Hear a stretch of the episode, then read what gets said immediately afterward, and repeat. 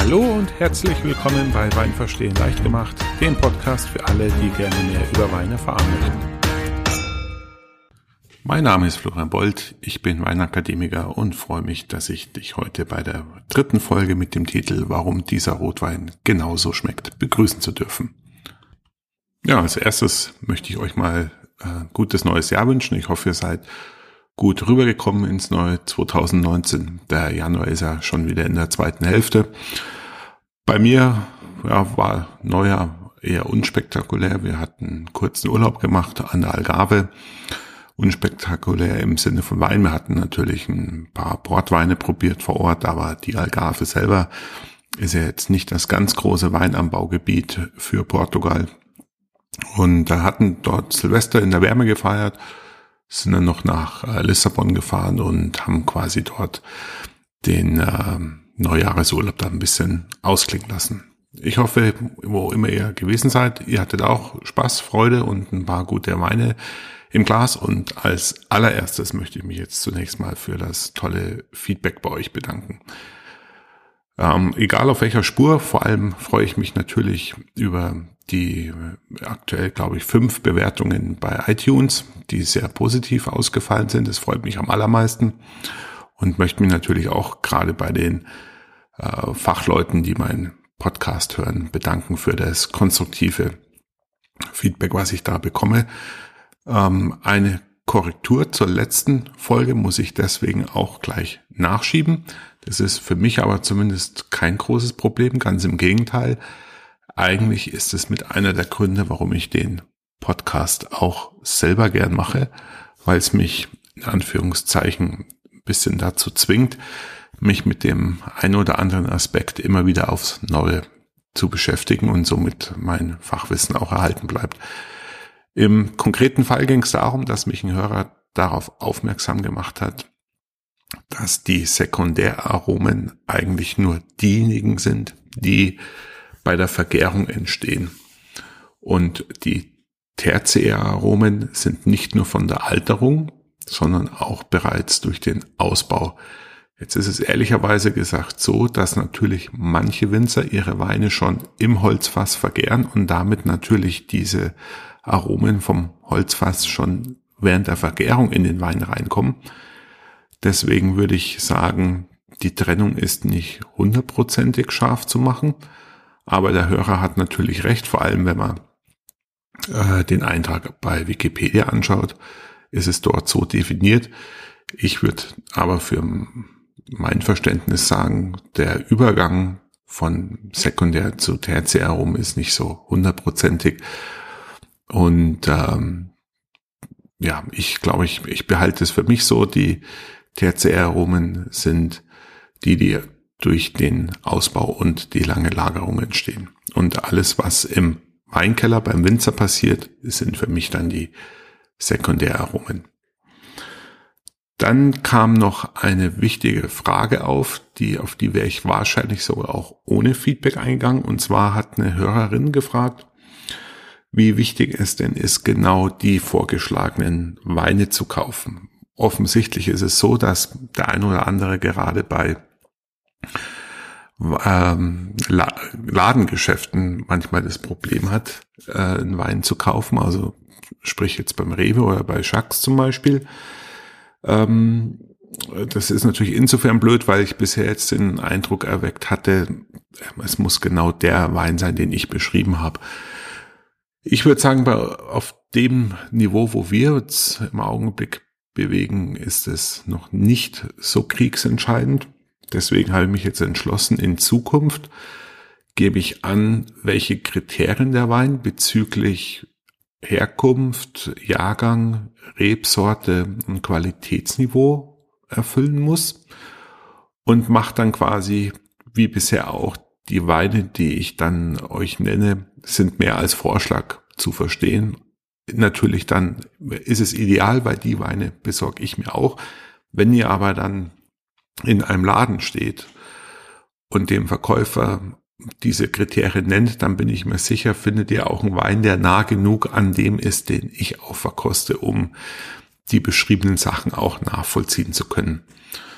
Ähm, Die zweite Änderung ist, dass ähm, mir noch jemand mitgeteilt hat, es sind natürlich jetzt relativ viel Weine, die man in kurzer Zeit kaufen muss. In drei Wochen, alle drei Wochen zwei Flaschen. Das ist für manche äh, viel.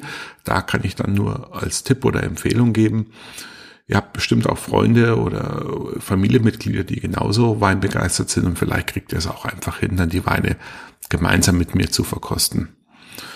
Um euch die Beschaffung noch leichter zu machen, werde ich auch noch folgende kleine Anpassung vornehmen. Und zwar werde ich jetzt für den einen und also die Weine für mehrere Folgen von ein und demselben Versender oder Verkäufer nennen. Das hat den Vorteil, dass wenn jetzt jemand die Folgen nicht immer zeitnah hört, sondern ähm, vielleicht mal mehrere erst in ein paar Monaten, dann hat derjenige die Chance, die Weine alle auf einmal bei einem demselben Händler zu kaufen und spart sich damit die Versandkosten der ganze Ablauf ist ein bisschen einfacher. Ich hoffe, das macht es euch leichter, dann bei mir den Podcast äh, zu verfolgen und diese Weine oder wie gesagt die ähnlichen Weine äh, zu besorgen. Dann kommen wir jetzt zum Überblick über die heutige Folge. Und zwar ist es ja unser heutiges Thema Rotwein und warum ein Rotwein so schmeckt, wie er nun mal schmeckt.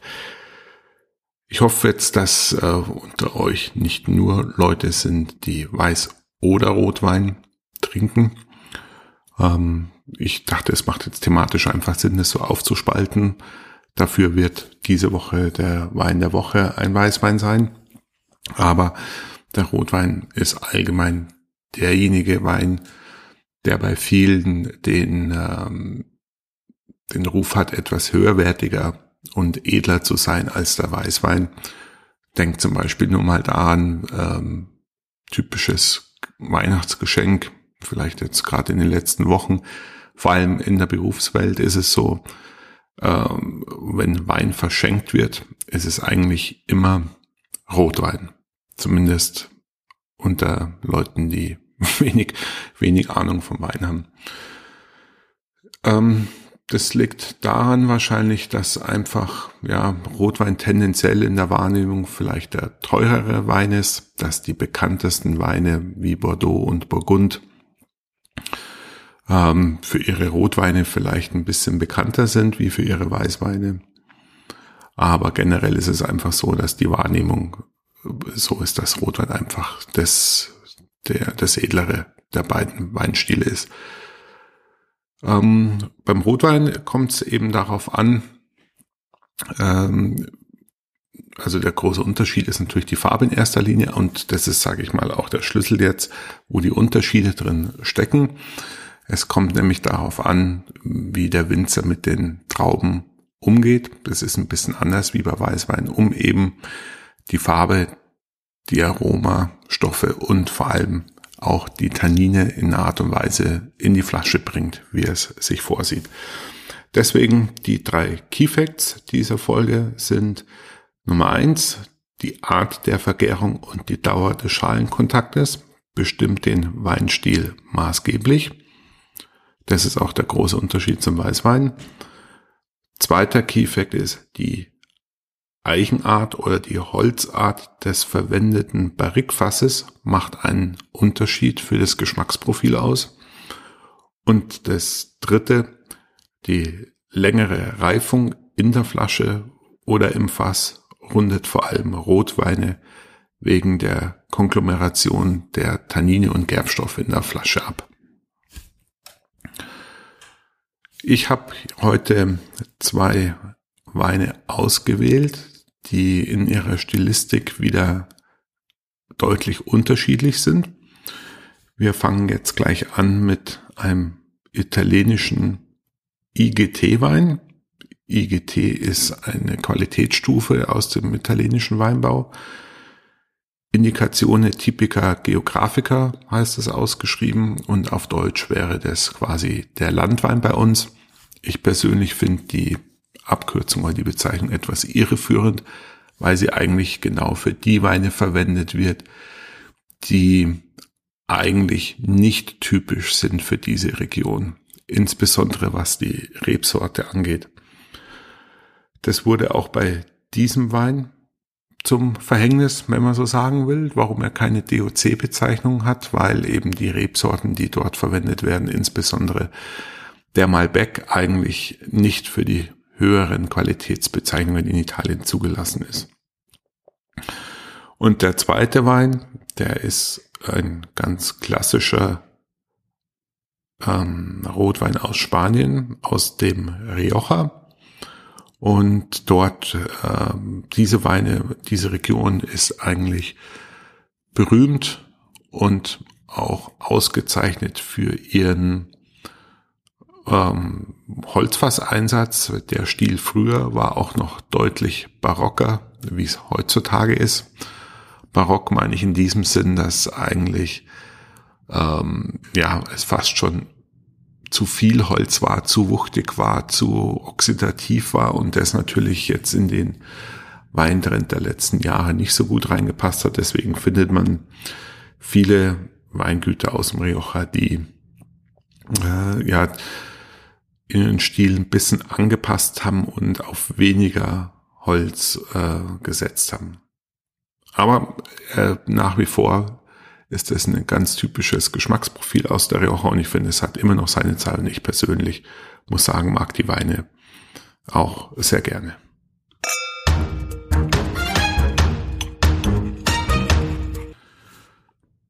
So, meine lieben Weinfreunde, dann kommen wir jetzt zur lang erwarteten Verkostung unserer zwei Rotweine.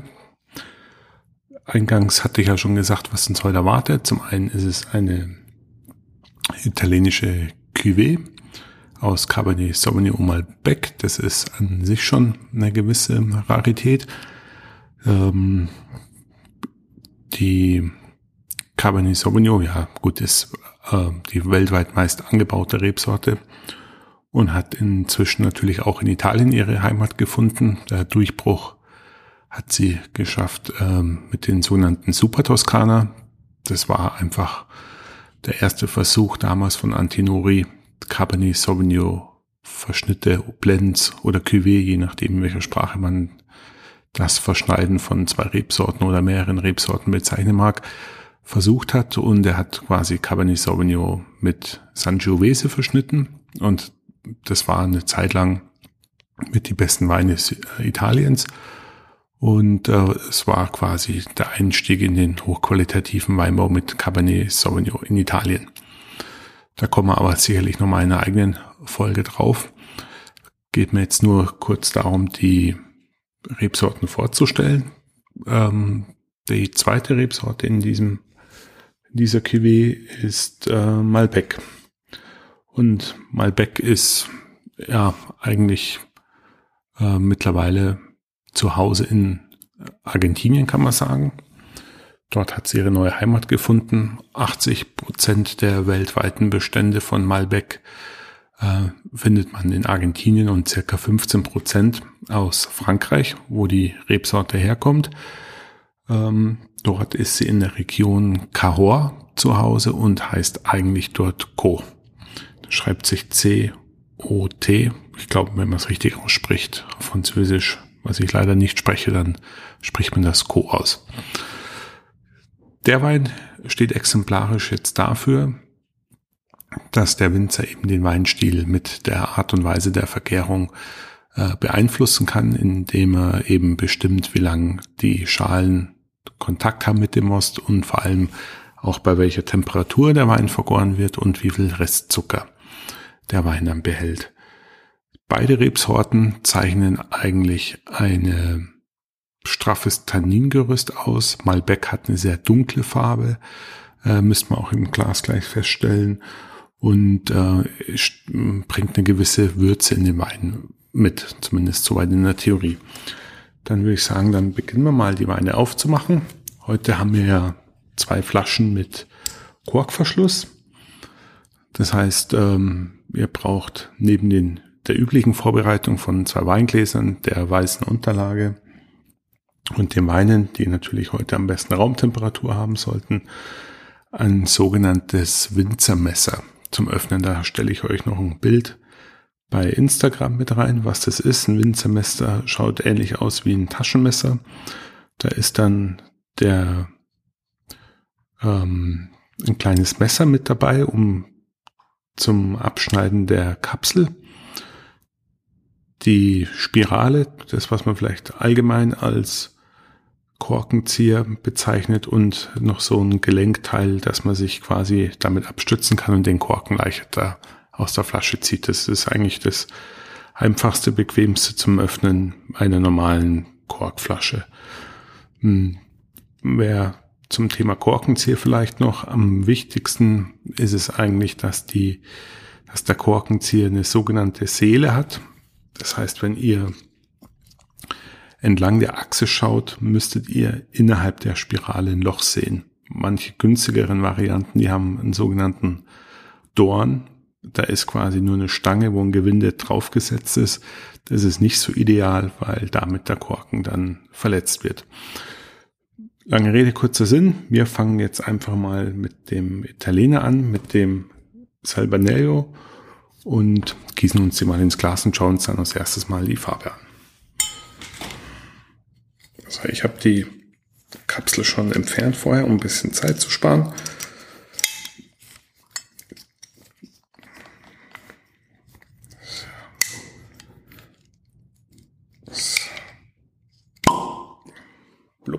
Da ist es schon offen. Das ist übrigens nicht so ganz ideal. Also normalerweise sollte man einen Wein vorsichtig öffnen, so dass ähm, kein Plop entsteht, weil, ich sag mal, zumindest bei ganz erlesenen Weinen ist es dann so, dass sie halt auch einen Sauerstoffschock bekommen und es herrscht ein gewisser Unterdruck in der Flasche und da muss sich der Druck dann einfach erstmal ein bisschen ausgleichen. So, aber bei dem Wein glaube ich, das ist jetzt nicht von allergrößter Bedeutung. Ich fülle das Glas wieder bis zur dicksten Stelle in etwa auf. Und ja, ich habe mir für heute auch vorgenommen, mal ein bisschen mehr wieder auf die klassische Verkostungstechnik einzugehen. Es ist beim letzten Mal vielleicht ein bisschen kurz gekommen. Dann fangen wir wie üblich an mit der Optik. Ja, es ist ein Rubinrot, würde ich sagen. Ganz leichter wässriger Rand. Ich schaue gerade, ob man noch ein paar Reflexe haben kann. Bei mir ist jetzt leider schon Nacht draußen, deswegen muss ich mich jetzt hier mit einer Tageslichtlampe behelfen. Ja, der Wein ist noch relativ jung, wenn man jetzt, fällt mir jetzt schwierig bei den Lichtverhältnissen, aber ein bisschen lilafarbene Reflexe kann man noch erkennen und ich denke, das kommt vor allem durch die äh, tiefdunkle Malbec-Anteil, der da drin ist. Dann riechen wir mal erst wieder ungeschwenkt ins Glas rein. Ja. Also ich finde es auf jeden Fall schon mal sehr bärig. Dunkle Beeren habe ich in der Nase. Das Ganze kommt mir auch schon ein bisschen eingekocht vor. Ich würde jetzt nicht sagen, dass es unbedingt frische Beeren sind. Ich möchte jetzt nicht sagen marmeladig. Marmeladig wäre jetzt wieder ein Begriff, den man als Profi zumindest eher negativ meint, weil damit eigentlich verkochte Weine oder verkochte Aromen gemeint sind, die dann eigentlich an eingemachte Früchte erinnern. Hat man zwar manchmal, aber mit dem Begriff Marmeladik sollte man ein bisschen vorsichtig sein. Ja, eine gewisse Würze hat er für mich auch. Das dürfte auch auf den Malbec zurückzuführen sein.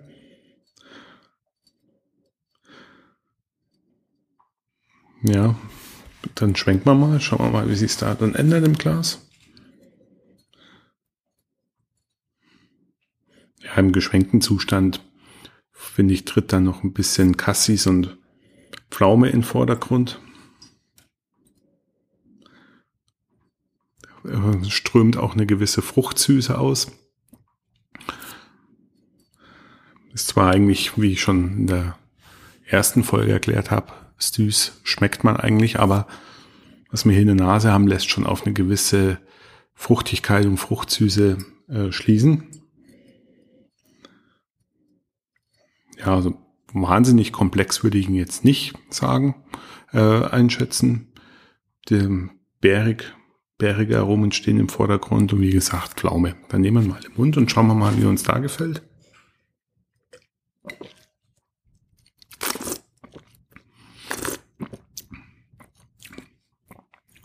Ja. Also was, was ich ganz auffällig finde, ist einfach eine gewisse Süffigkeit von dem Wein. Der ist leicht zugänglich. Am Anfang hat man eine leichte Ahnung von dem normalerweise recht straffen Tanningerüst. Also der Wein wirkt für mich jetzt im Mund eigentlich so gut wie gar nicht adstringierend. Wie gesagt, das ist der Fachbegriff für das trockene Mundgefühl, was die Gerbstoffe eigentlich hinterlassen.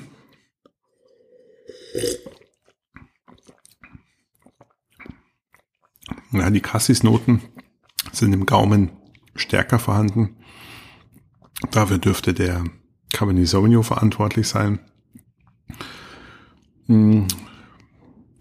Der Wein wie ist definitiv nicht trocken. Das merkt man auch relativ schnell. Ist aber mit der Säure ganz gut eingestellt. Hat mir in der letzten Folge schon das Säure-Zucker-Verhältnis oder die Balance ist hier sehr gut. Der Wein wirkt für mich in erster Linie sehr gefällig, aber nicht plump oder pappig, obwohl er relativ hohen Zuckeranteil hat. Ähm, ich finde eigentlich insgesamt, dass der Wein leicht zugänglich ist und im Prinzip ähm, im Prinzip ein unkomplizierter Wein ist, mit dem man die meisten Leuten eigentlich auf einer auf einer Party oder so ein, ähm, einen Gefallen macht, weil äh, der Wein einfach leicht zu trinken ist. Ich, für mich ist es auch eher vielleicht ein Sommerwein. Ich kann mir auch vorstellen, dass man den ein bisschen gekühlt serviert. Kann man auch gut vorstellen durch die äh, Tannine, dass er zum Beispiel auch ganz gut zu gegrillten passt. Vielleicht jetzt nicht unbedingt das Holzfäller Steak, aber ähm, zu weißen Grillwürsten zum Beispiel oder oder ja Geflügel kann ich mir das eigentlich äh, sehr gut vorstellen. Der Wein ist deswegen auch, denke ich, für den Sommer ganz gut prädestiniert, weil er halt relativ wenig Alkohol hat. Das schmeckt man auch. Er ist eher vom Körper ich nehme ihn einfach nur im Mund. Er hat eher einen leichten Körper, wenig Alkohol, leicht zugänglich, gefällig durch den hohen Zucker, gut ausbalanciert durch die Säure, die mit 5 Gramm angegeben ist, der Zucker bei 18. Also wir sind deutlich im halbtrockenen Bereich. Ja, ich würde sagen, der Wein ist ähm, ein Spaßwein mit 11,5 Prozent Alkohol für den Sommer geeignet, mit 6,50 Euro ganz gut bepreist und ich denke, ähm, ja, de, es ist jetzt kein Kaminwein, aber er hat auch sicherlich seine, ähm, seine Funktion und er kommt in den Weinseminaren, die ich bei Jacques immer gebe, eigentlich in den Rotweinseminaren eigentlich auch immer ganz gut an, weil er eben nicht kompliziert ist und für die meisten Leute auch einfach zu verstehen ist. Dann springe ich schnell auf und hole die zweite Flasche Wein. Mach ihn mal auf. Das ist ein bisschen vorsichtiger wie beim letzten Mal. Ja, bei diesen beiden Korken, wie ihr seht, handelt es sich um sogenannte Granulatkorken. Ähm, das ist die etwas günstigere Variante als ein Naturkorken in Reinform. Ähm, das ist quasi gehäckselter Kork, der dann unter Hochdruck ähm, mit einem ja, Verbundstoff, Klebstoff äh, zusammengepresst wird. Bei dem zweiten jetzt, beim zweiten Mal bei dem Spanier, da steht auf dem Korken noch der Markenname des Korkherstellers Diam und das gilt so allgemein eigentlich als der hochwertigste Hersteller für Granulatkorken. Also das ist bisschen günstiger wie Naturkork, aber zumindest beim Rioja hier wurde auf ähm, höchste Qualität auch beim Korken geachtet. Ja, spanischer Wein gibt es auch noch mal eine eigene Folge dazu, allein über das Haupttor, das bekannteste Anbaugebiet, äh, die Rioja. Ähm, könnten wir auch drei Tage lang philosophieren oder drüber erzählen. Irgendwann wird sowieso noch mal eine Serie geben mit einem Überblick über die einzelnen Weinbauländern. Aber heute geht's ja drum, ähm, mal die Eckpfeiler von der Rotweinbereitung zu definieren. Der spanische Rotwein aus dem Rioja besteht zu überwiegenden Teil aus Tempranillo. Das ist die Rebsorte, die dort am meisten angebaut wird und auch weltweit am meisten in Spanien vorkommt. Also ich meine, Tempranillo wird am meisten in Spanien angebaut und ein kleiner Teil Graziano noch. Der Tempranillo, wie man klar sieht, hat jetzt nicht unbedingt die allertiefste Farbe. Es ist ähm, auch eine Rebsorte, die nicht allzu hohe Zuckerwerte erreicht.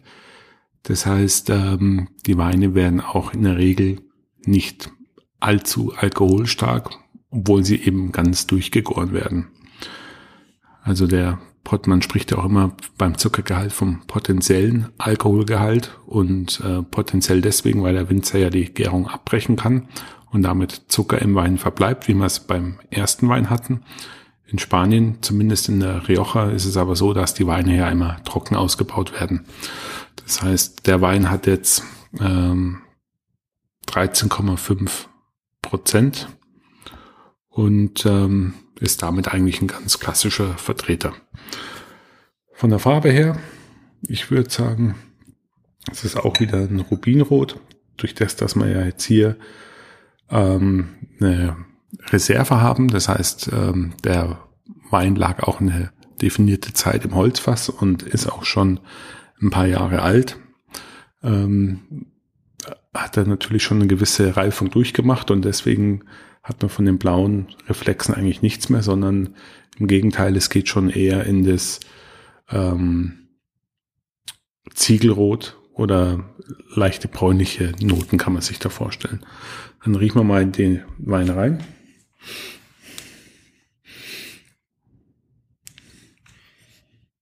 Ungeschwenkt vor allem. Ja, und das ist jetzt das Schöne, das ist genau das, was ich demonstrieren wollte. Wenn man den Wein jetzt ungeschwenkt zumindest riecht, wir werden gleich sehen, wie sich es verändert, kommen die Holzfassaromen zum Tragen, die ähm, sehr rauchig und würzig sind. Aber was hier eben jetzt auch noch drin ist, ist diese äh, Kokosraspel-Aromatik. So getrocknete, angeröstete Kokosraspeln, wie man es zum Beispiel bei der Weihnachtsbäckerei für die Kokosmakronen vielleicht kennt, wenn man diese Tüten von diesen Kokosraspeln frisch aufmacht und reinriecht oder die in der Pfanne kurz anröstet, dann geht es ein bisschen in die, diese Richtung, die man jetzt in dieser, bei diesem Wein hat. Und diese Kokosmakronen-Aromatik, die ist eigentlich immer ein Indiz dafür, dass der Wein nicht in französischer Eiche ausgebaut worden ist, weil die spricht eher ähm, das ähm, Vanillige an. Hier ist es die amerikanische Eiche und die hat ein bisschen anderes Aromaprofil und in Spanien ist es eigentlich typisch, dass man Weine in äh, amerikanischen Holz ausbaut. wenn man dann eben diese ja, Kokosaromatik in der Nase hat und man hat noch einen eher zurückhaltenden Wein im Glas, dann weiß ich schon, ich bin eigentlich in der alten Welt. Ich habe die Kokosmaronen und damit gehe ich eigentlich schon deutlich in Richtung Spanien, vor allem wenn ich noch im Glas diese nicht ganz dunkle Farbe habe, dann ist es eigentlich schon ganz guter Hinweis, dass ich, dass es hier um einen klassischen spanischen Wein aus Tempranillo Trauben handelt. Dann schwenken wir mal das Glas und schauen, wie er uns da vorkommt. Ja, die Kokosaromatik tritt gerne zurück, wenn man es schwenkt. Das ist oft nur ganz am Anfang im unge ungeschwenkten Zustand zu riechen. geschwenkt kommt die Frucht ein bisschen mehr zum Vordergrund und ich würde sagen, die, das rauchige, vielleicht ein bisschen schwarzer Tee, Unterholz,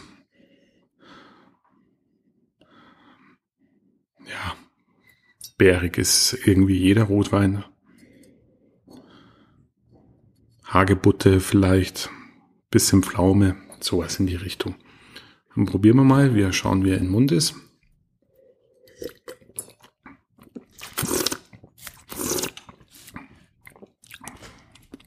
Was man jetzt hier gleich merkt, ist zum einen, der Wein ist ganz trocken, also auf dem Papier sind zwei Gramm Restzucker, die spielen sensorisch für uns keine Rolle. Die Tannine sind deutlich zupackender, straffer. Da passiert was im Mund, wenn man den Wein äh, zum ersten Mal im Mund hat. Es ist insofern interessant, weil der Wein ja schon vier Jahre alt ist. Davon war er mindestens, ähm, ich glaube, 18 Monate ist es bei der Reserve. Also er war relativ lang im Holzfass und trotzdem ist die Tanninstruktur eine ganz andere wie beim ersten. Das heißt, der erste Wein, unser Italiener heute, der wurde auch anders vergoren, mit höherer Temperatur um eben die Tannine abzumildern und die Extraktion zu erhöhen. Und der Wein ist eben auch höchstwahrscheinlich temperaturgeführt vergoren, aber deutlich kühler. Wir bewegen uns da immer so in den niedrigeren 20er Graden bei Rotwein. Und ähm, der Holzfassausbau kommt stärker zum Ausdruck. Die Säure ist frisch, trotz allem, was ich sehr schön finde. Der Wein ist jetzt mittlerweile fünf Jahre alt bisschen über vier, wenn man es jetzt zurückrechnet, weil er war ja dann letzten Endes Ende 2014 auf der Flasche, also ein bisschen über vier Jahre. Also eigentlich ein sehr schöner Wein. Er hat die typischen Fruchtaromen von der Tempranillo-Traube, hat durchschnittlichen Alkohol von 13,5 Prozent, was ich sehr schön finde. Drüber wird es manchmal ganz schön kräftig und wuchtig, vor allem wenn es ein bisschen wärmer ist. Und der Wein hat natürlich auch noch in der Form, wie er jetzt auftritt, noch gut und gerne ein paar Jährchen vor sich, um noch weiter in der Flasche zu reifen. Ich finde, die zwei Weine zeigen jetzt auch hier im Rotweinbereich eine ganz schöne Bandbreite, was der Winzer im Prinzip äh, alles mit dem Wein in Anführungszeichen noch anstellen kann im Keller, dass es nicht allein die Rebsorte ist, die den Ausschlag gibt und einfach es im, der, in Winzers Hand liegt, was er für einen Weinstil beabsichtigt. Der erste Wein war jetzt eher Rebsorten untypisch. Der Winzer hat es aber so gewollt. Der Wein ist trotzdem gelungen. Eher ein einfacherer Vertreter, ein gefälliger, Pleases Everybody. Der zweite spanische Wein, ein ganz typischer Vertreter für eine ähm, obere Mittelfeld ähm, Reserva aus der Rioja deutlich komplexer, typische alte Weltaromatik, typisches amerikanisches Holz, ganz typischer spanischer Vertreter. Ich würde sagen, damit belassen wir es für die zwei Weine heute. Ich wünsche euch noch viel Spaß, wenn ihr die Weine heute noch äh, trinkt. Und wie immer würde mich sehr interessieren, wie ihr die Weinauswahl heute fandet. Lasst es mich wissen. Und dann gehen wir jetzt gleich über zur Buchempfehlung der Woche.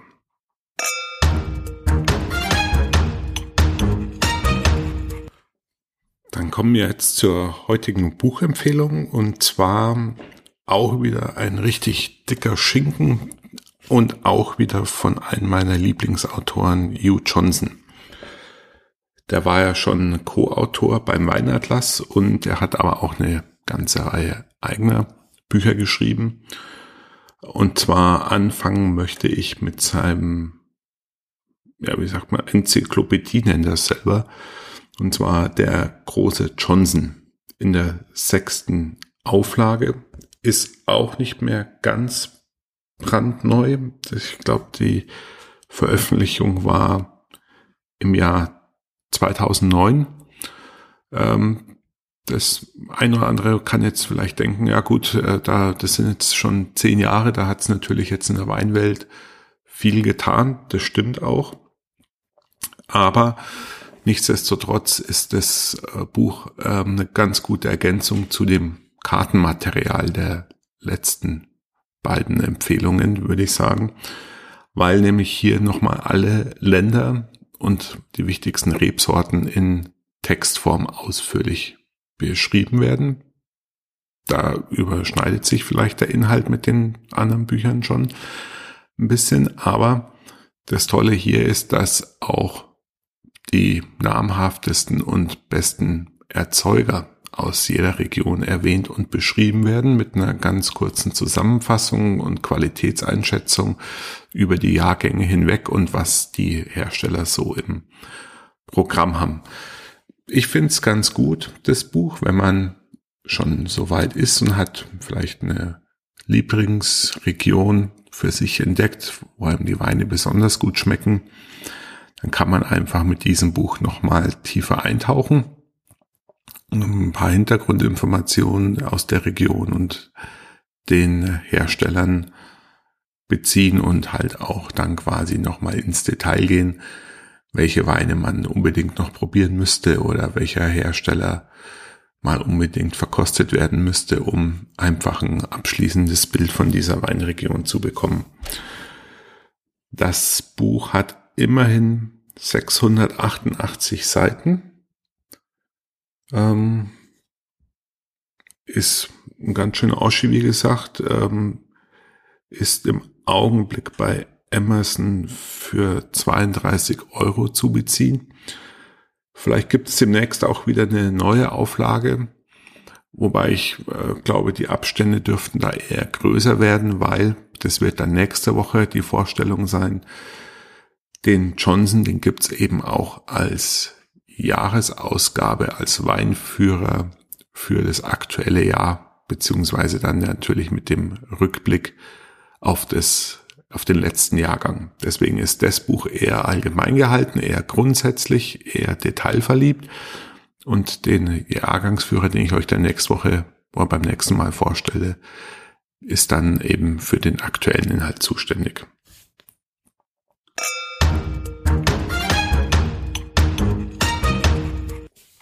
Der Wein der Woche ist mal wieder, hätte ich jetzt fast gesagt, kann ich aber eigentlich noch gar nicht sagen, ein französischer Wein.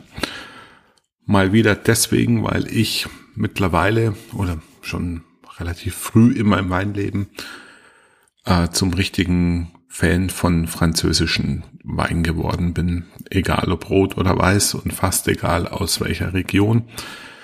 Für mich äh, und eigentlich auch für die fast ganze Weinwelt ist eigentlich Frankreich nach wie vor und wird es auch auf absehbare Zeit bleiben, die Referenz in Sachen Wein.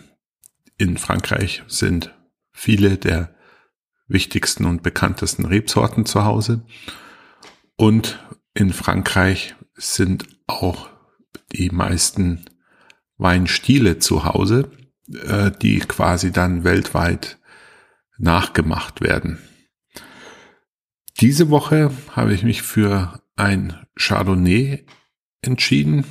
Ich habe es ja schon bei der letzten Folge erwähnt. Ich bin ausgeprägter Chardonnay-Fan, weil ich finde, die Rebsorte ähm, ist einfach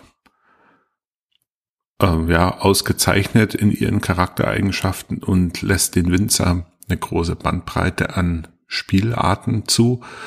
Und nicht zuletzt findet man sie ja auch in den besten und größten Weißweinen. Dieses Mal ähm, ist es ein Chardonnay aus dem südlichen Burgund geworden. Die Ortschaft oder die Appellation heißt Puy-Fusé. Das ist zunächst mal nicht zu verwechseln mit Puy-Fumé. Das ist nämlich an der Loire und ein Sauvignon Blanc Wein. Der Püli-Füße ist, ähm, liegt in der Region Marconnaise an der Stadt Macon.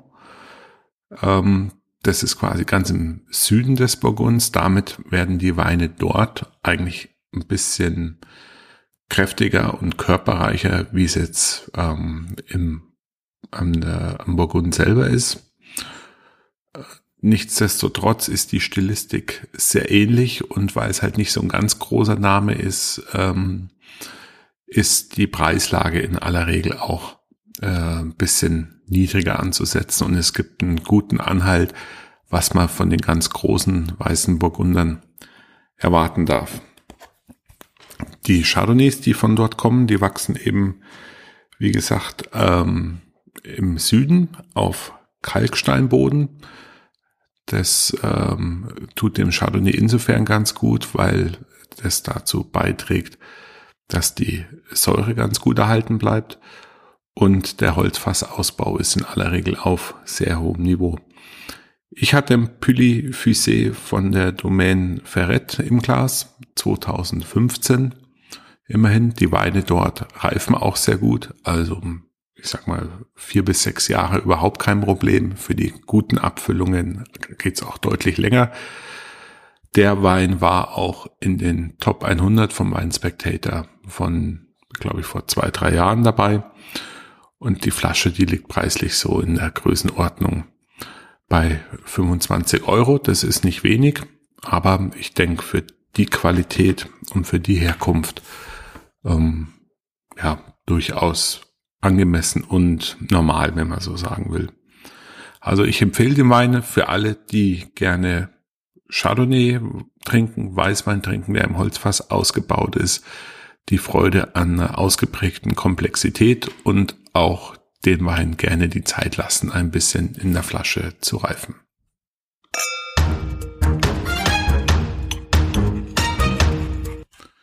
Die Weine für die vierte Folge, die dann heißen wird, warum dieser Roséwein genauso schmeckt, ähm, sind beide bei jakowin.de zu beziehen.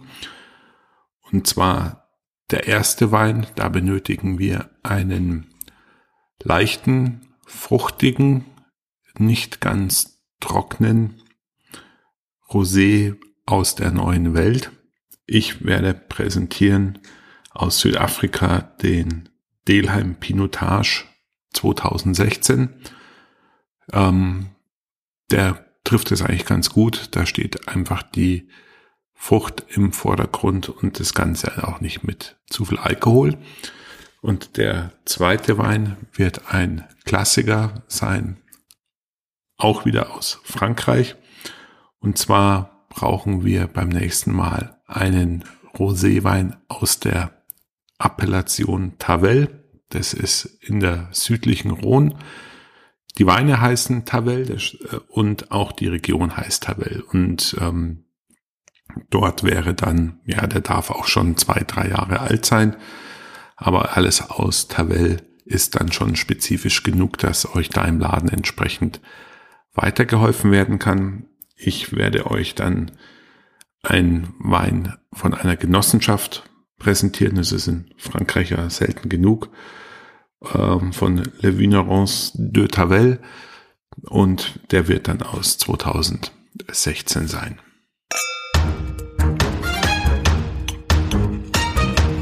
Gut, war es das auch fast schon wieder für heute. Zusammenfassung nochmal ganz kurz die drei wichtigsten Key Facts. Die Art und die Dauer des Schalenkontakts bestimmt das Geschmacksprofil des Rotweins in erster Linie. Zweitens, die Holzart, die verwendet worden ist für das Barrikfass, bestimmt das Geschmacksprofil vom Weißwein.